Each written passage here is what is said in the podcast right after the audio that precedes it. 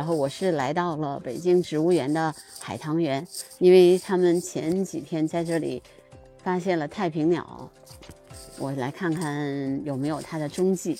因为我太平鸟也是我比较喜欢的一种鸟类，嗯，它的样子很有贵族气，非常有贵气的一种太平鸟。我觉得，呃，一种鸟类啊，我觉得它挺漂亮的，嗯，但是不知道它今天在不在。昨天下午两点钟的时候，有人在这边拍到了，所以我就过来看看。白头杯。嗯，对，白头杯，两只都是白头杯，嗯，还有喜鹊站在枝头。海棠园，呃，是北京植物园一个在春天的时候非常美丽的地方。冬天呢，有些小果子，所有的留下来的海棠，都是这些这些鸟类的最好的食物了。太平鸟也是喜欢，嗯。也是喜欢吃这种金银木金银木的那个果子，小的是果实的啊。但目前我没有看见啊，在我的目力所及之处没看见。嗯，白头杯就在吃这个金银木的小果子。我看有领雀嘴杯吗？有领雀嘴杯吗？好像都是白头杯。嗯。这边有一二三四五六七八十只白头杯，差不多。我曾经呃拍到过有白头杯的幼鸟，就是他们在那个呃就是繁育的时候，然后那天刚好是刮大风，把他们的鸟的巢就给吹下来了。然后我当时很担心，特别怕它那个就是嗯飞不回去。然后我就在旁边观察了一下它，因为幼鸟一般来说是不能不能动的，因为如果你动了它，它会很麻烦，它会害怕，嗯，然后以后呢，它就如果它能自己飞上去，原则上我们是不管的，嗯。那我刚才现在看见了一个云，像特别像那个龙的眼睛，好看，唉，很冷。现在我我看见的，我来的这一片就是北京植物园的海棠园，然后目前看来没有没有太平鸟的踪影，只有我们大家最熟悉的喜鹊，还有白头杯。啊，杯字儿是一个卑鄙的那个杯字儿，然后加了加一个鸟字，那个字念杯啊。因为呃，太平鸟很可能就是过境鸟。我们说的就是说，它它可能就是临时从这过一下，有东西吃吃一点，应该还不是那种很稳定。如果这边，我觉得今年很奇怪，就是树上的果子不是太多。这个海棠，为什么呢？我也不知道。去年这个时候，这个树上还是有很多海棠的那个果子的。但今年好像真的不多哎，唉，那就有点麻烦了。如果这个海棠的那个结的不多的话，那鸟可能来的就少了。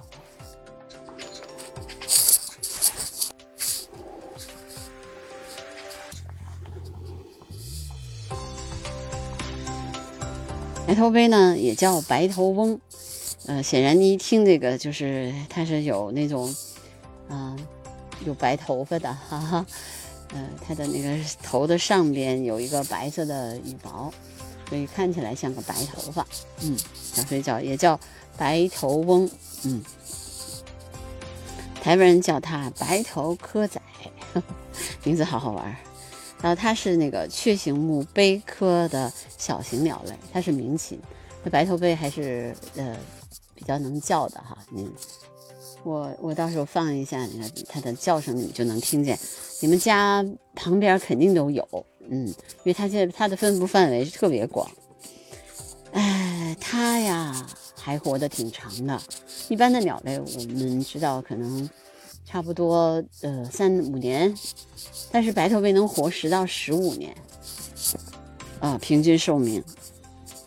呃，这我其实也是，呃，觉得就是他们每一茬每一茬的鸟能够那么快的迁徙的一个非常重要的原因。第一个就是它们活得长，第二个就是它们繁殖率也很高。嗯，这就说明大家是越来越多的。就是我觉得你说物竞天择，适者生存，肯定是有道理的。嗯，我现在眼前有大概十几只喜鹊在地上吃东西，然后有一只喜鹊好像还跟另外一只喜鹊在说话，在交流。那对，如果你们仔细观鸟的时候，你们会发现鸟和鸟之间是有交流的。嗯，比如说白头杯，比如说这个。这个他们都有这个交流，包括喜鹊之间都有交流。嗯，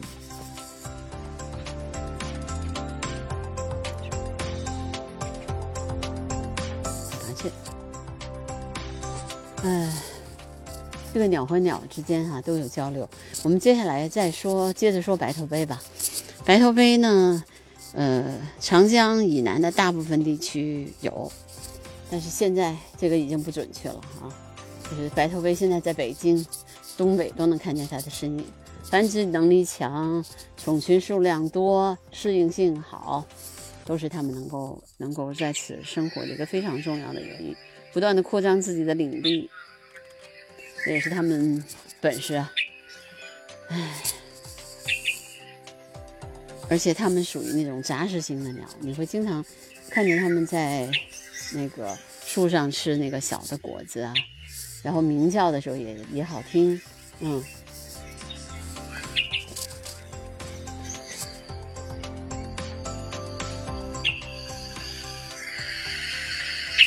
今天没有看见冬，啊。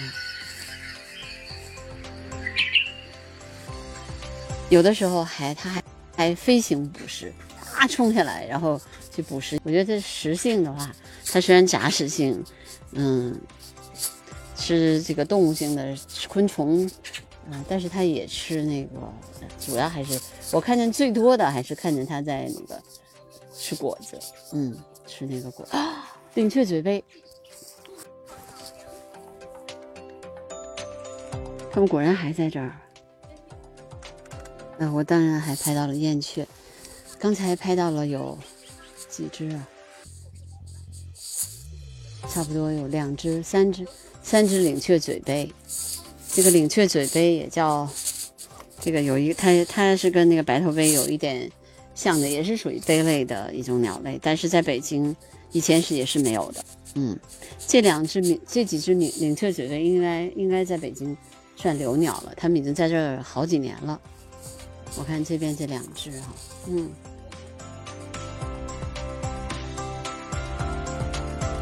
去年我就在植物园拍到过它们，那果然它们还是在这块觅食的。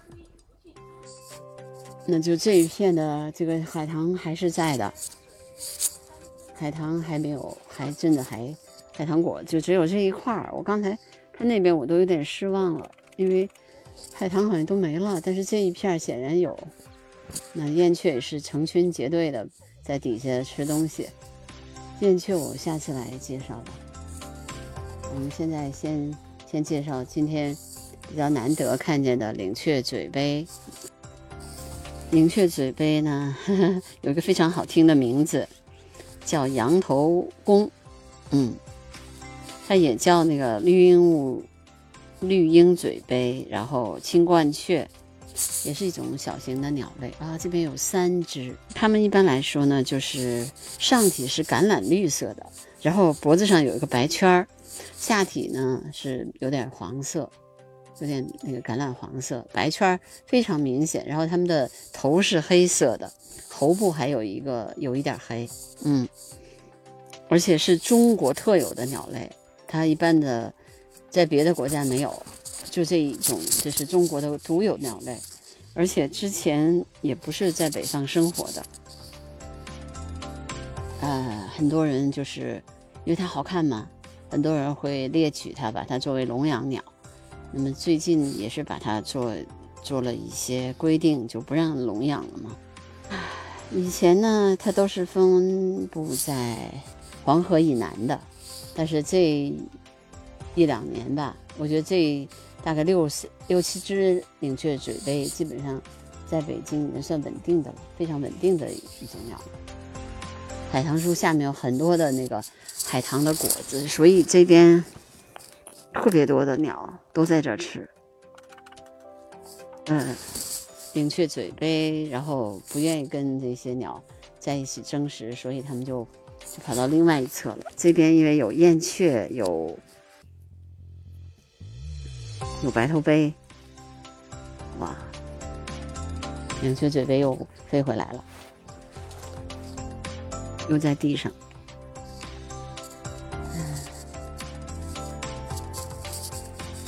反正我拍摄的一个原则。观鸟的一个特别重要的原则就是不干扰它们，不干涉它们的行为。大山雀、领雀嘴杯，嗯，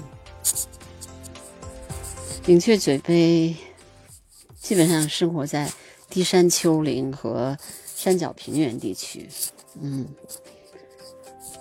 唉。非常美丽的一种鸟，杂食性的，特别喜欢吃，呃，野果子，海棠就是它们最喜欢吃的。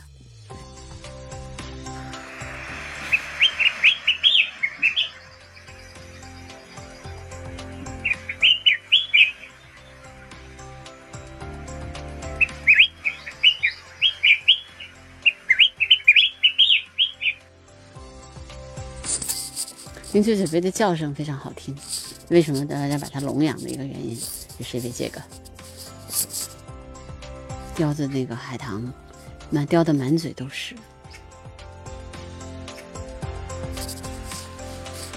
我都特别小心，没空惊扰人家吃东西。